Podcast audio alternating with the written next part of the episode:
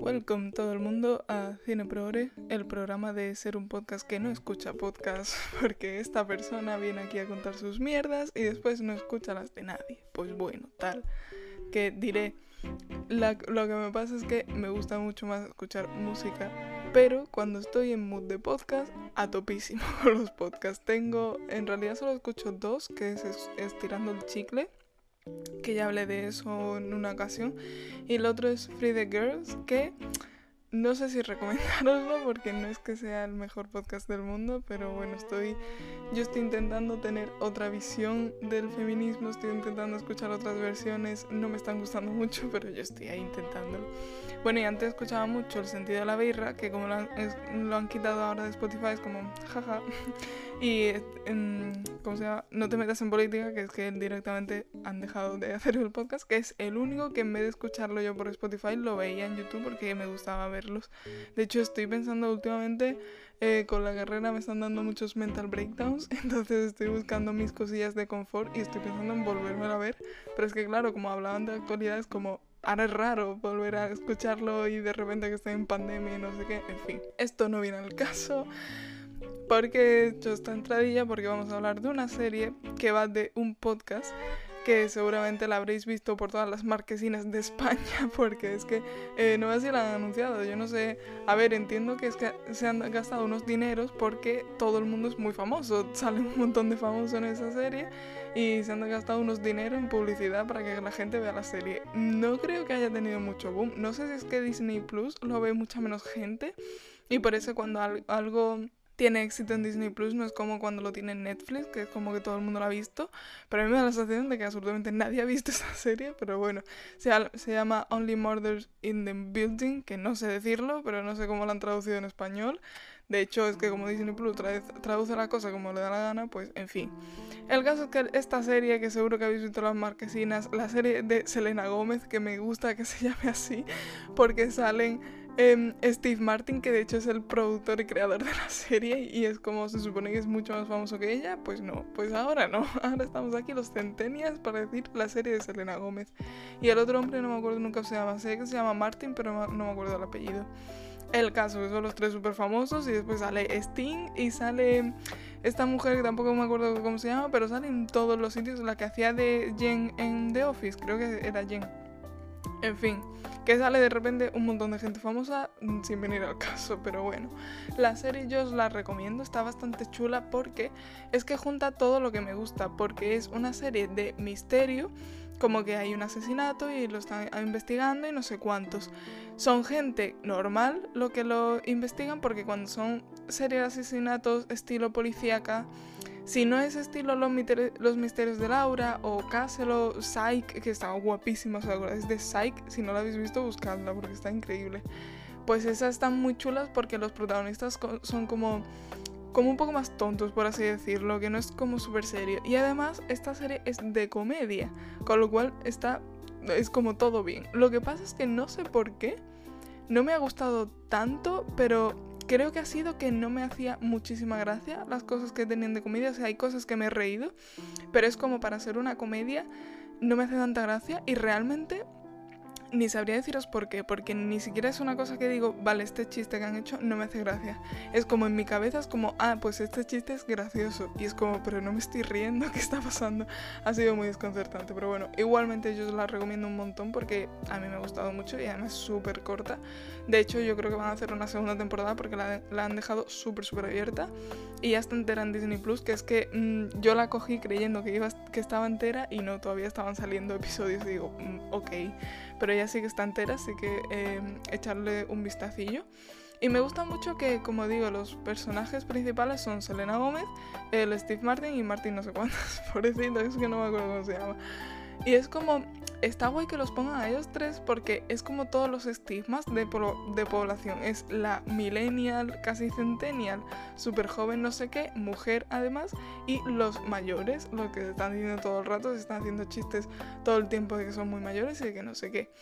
entonces es como un sector de la población que está muy estigmatizado y que se le tiene como que no podemos hacer nada, no por ser jóvenes, por ser mujer o por ser mayores precisamente. Es como que si no estás en el rango de entre los 30 y los 50, no existes en la sociedad. A mí me da esa sensación en muchas ocasiones y que los pongan a ellos tres de protagonista creo que está bastante guay porque es eso, además se relacionan de una manera muy divertida por eso, porque hay una diferencia de edad enorme entre ella y ellos.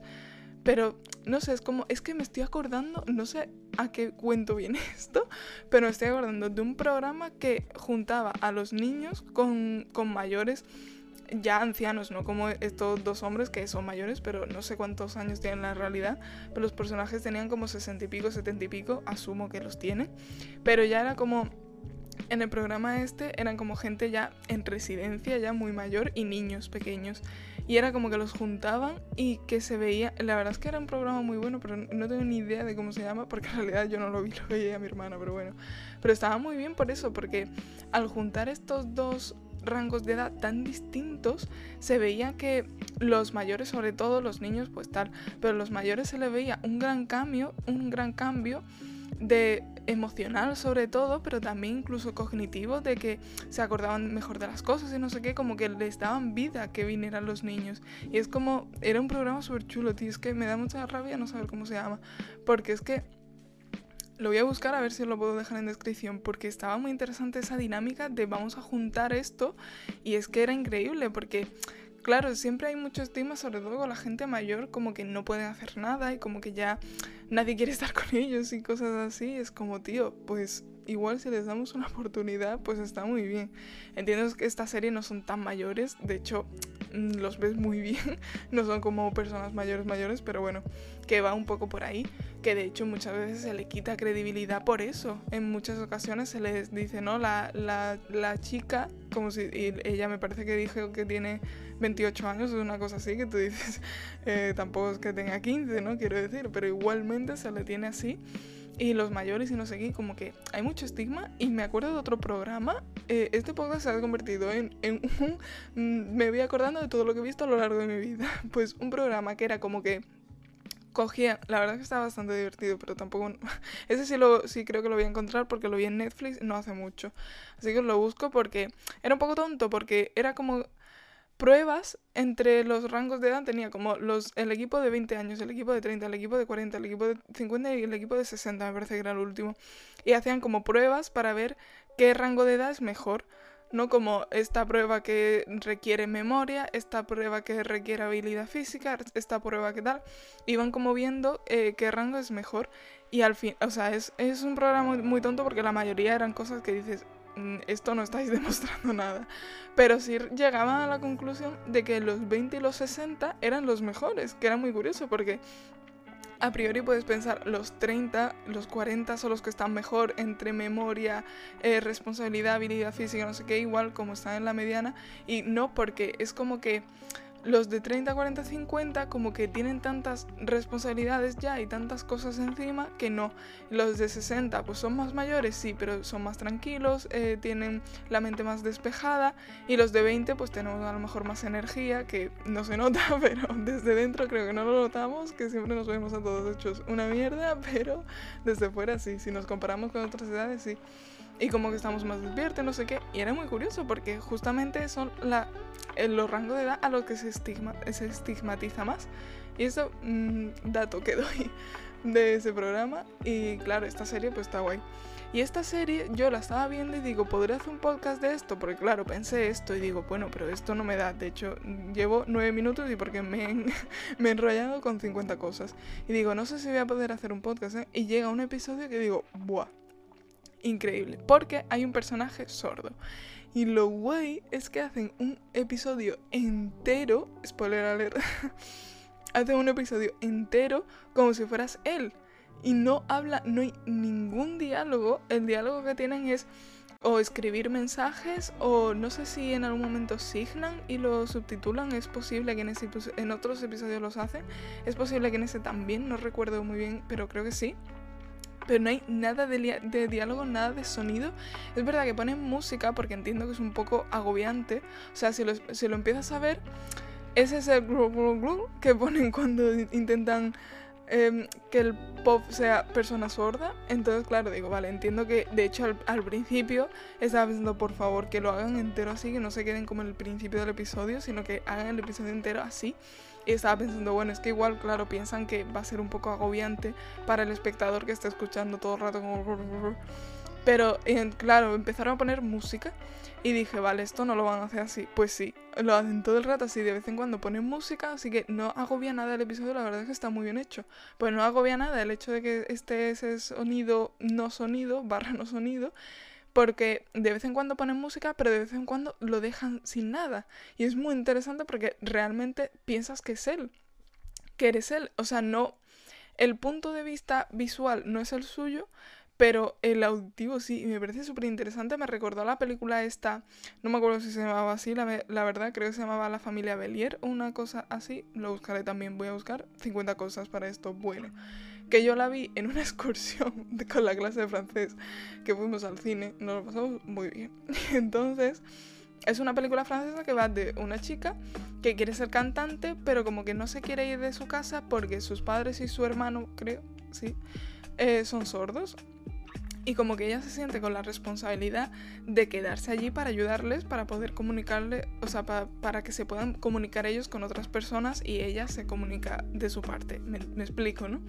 Y era muy, muy interesante porque la verdad que estaba chula. Para una película que nos ponen que está chula. Porque es eso, ella eh, eh, debatiéndose de ¿y ahora qué hago? Porque es que esta gente me necesita, pero yo también tengo mi vida, no voy a estar todo el rato aquí detrás suya haciendo de intérprete, es que no tiene ningún sentido. Porque la misma madre se lo decía, de que no te puedes ir, es que te necesitamos. Y entonces era súper interesante.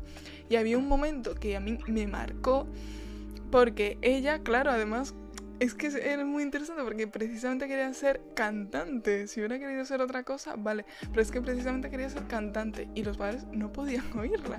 Y en una de estas que eh, tenía ella como una actuación o no sé cuántos, y se ve como ella empezando a cantar y todo el mundo muy contento, como, oh, qué bien canta, no sé qué. Y de repente enfocan a la familia y quitan el sonido y ponen ese, ese glu glu que le ponen cuando, cuando nos quieren hacer ver que, que, la persona es sorda. Y entonces ella cantando y no escuchamos nada como espectador, no escuchamos nada, escucha, estamos como si fuéramos la, la familia esta. Y entonces es que me impactó muchísimo eso, recomiendo esa película porque estaba muy bien. Vaya, no me acuerdo muy bien, la verdad, porque fui como en la ESO o... Es que creo que fue en la ESO, ¿eh? Creo que fue como en cuarto de la ESO, una cosa así. O sea, que no me acuerdo muy bien. Pero yo recuerdo que estaba bien y esto, es que eso era...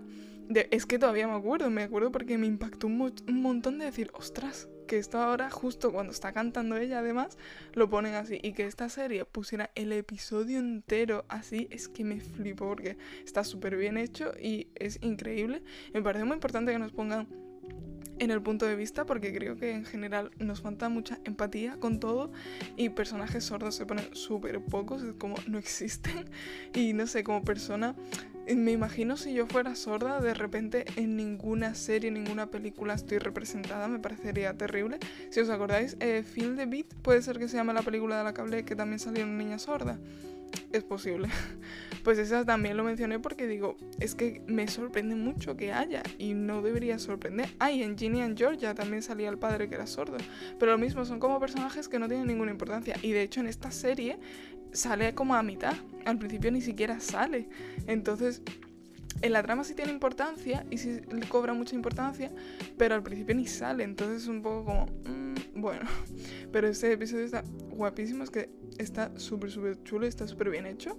Y ya por último, que, claro, la cosa, la trama, que ni la explico, es que ellos hacen, o sea, como que hay un asesinato en su edificio, como el nombre indica, y hacen un podcast a su respectivo, entonces se ponen a hablar de eso y tal, porque lo mismo, ¿no? Están todos súper perdidos en la vida y, todo mal. Entonces se ponen como a hacer un podcast hablando de eso, investigándolo, por eso se van a investigar el asesinato, por eso es, una serie muy interesante, porque son tres personas normales que de repente se ponen a investigar un asesinato para hacer un podcast. Es que es muy absurdo, pero eh, queda muy guay como trama. Y entonces es muy interesante porque, spoiler total ya, llega un punto que la policía quiere cerrar el caso y ellos saben que no está cerrado. O sea, ellos tienen la... creo que no lo saben del todo pero tienen la seguridad de que no han cogido a la persona que has asesinado y que sigue suelta y demás. Y entonces ellos como que intentar a ver cómo pueden hacerlo, pero la policía ya como que dice, venga, cerramos el caso y no sé qué, y gracias al podcast la policía lo escucha y ve que la gente también se está implicando mucho en el caso, porque al principio como que tenían súper pocos eh, oyentes y no sé qué, pero poco a poco empiezan a tener como un montón, porque los publicitan, que le dan una mala publicidad, porque lo que hacen es eh, que los ponen en el, en el programa de Jimmy Fallon, pero que se ríen de ellos, pero igualmente, claro, a la gente ya le entra curiosidad sobre el podcast, los busca y los empieza a escuchar y empiezan a, ya empiezan a tener fans. Y ya a raíz de que ellos siguen la investigación paralelamente a la policía y que todo el mundo empieza a estar súper implicado en el caso y quiere saber lo que pasa y quiere justicia realmente para que cojan al asesino y demás, como que la policía se implica y vuelve a, entre comillas, reabrir el caso y buscar pruebas y buscar cosas y no sé qué. es como que al final ellos tienen más poder que la policía, que al final acaba fatal, pero bueno, por eso tiene que haber una segunda temporada. Pero como que me parece que es muy interesante eso, el poder que puede tener el pueblo, porque al fin y al cabo ellos son normales, que eso al principio ni siquiera tenían ninguna fama, no es como gente que al principio sí tiene, uno se supone que sí, porque era actor en una sitcom y no sé qué, pero ya, realmente como que casi nadie le recuerda y casi nadie le da importancia y el resto pues son gente prácticamente normal realmente y que de repente a raíz de esto, a raíz de darle importancia a algo simplemente de vamos a mm, llamar la atención sobre esto, consiguen que se movilice toda la policía, y se movilice la gente. Porque cuando empiezan a conocer los fans, es como que ellos ya tienen sus teorías, y entonces se la empiezan a contar y no sé qué. Y es como el poder de todos juntos podemos hacer mucho más que una persona que diga es total, ya está. Y que no nos importe porque es eso. Cuando le dicen a los policías, es que esto tal, no sé qué, y ellos como que ya lo han dejado el caso, ya es como mm, cuanto antes lo terminemos mejor. Y esta vagueza que tenemos últimamente es que ahora mismo eh, me pilláis en un momento mental que madre mía, porque de un trabajo de 10 estamos trabajando en dos y medio y digo, ya basta. Entonces, esto a mí me da rabia cuando la gente se desmotiva pero me da rabia sobre todo porque creo que no es culpa suya, porque hay mucha gente que directamente pasa de la vida, ¿no? Y dice, nada, esto a mí me da igual, no sé qué, pues ahí dices, tío, mm, yo que sé, implícate en algo. Pero cuando la gente simplemente siente desmotivación, es que a mí lo que me da es pena por decir, tío, es que porque me desmotivo yo, ¿qué es lo que pasa? Que una desmotivación lleva a la otra. Entonces alguien ya empieza a pasar, empieza, esto a mí me da igual, no sé qué, entonces llega un punto que a todos nos da igual. Y ahí es cuando viene el problema, es como, tío, ¿qué vida estamos viviendo? Que simplemente la estamos viendo pasar y no nos estamos implicando porque, ah, ¿qué, más da? ¿Qué más da todo? ¿No? Y llega un punto que creo que llegamos a eso de no nos importa nada, no queremos hacer nada. Y a mí eso me da mucha pena y digo, yo creo que con un par de personas que se pongan a moverse, el resto del mundo también se mueve. Eso es lo que creo yo. Esto, esta reflexión aquí tan sentimental.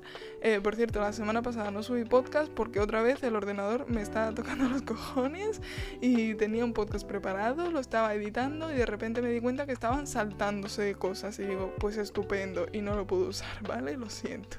En fin, de todas formas también tengo un horario este año un poquito complicado, así que si no subo podcast, mm, sabéis que es eso, no es que vaya a dejarlo ni nada, es que estoy un poquito de tiempo regulenches, pero bueno. Eh, ve esta serie en Disney Plus, Only Murders in the Building, jamás lo diré bien, no sé decir la palabra murder, pero bueno, no pasa nada y nos vemos en el siguiente podcast. Uh.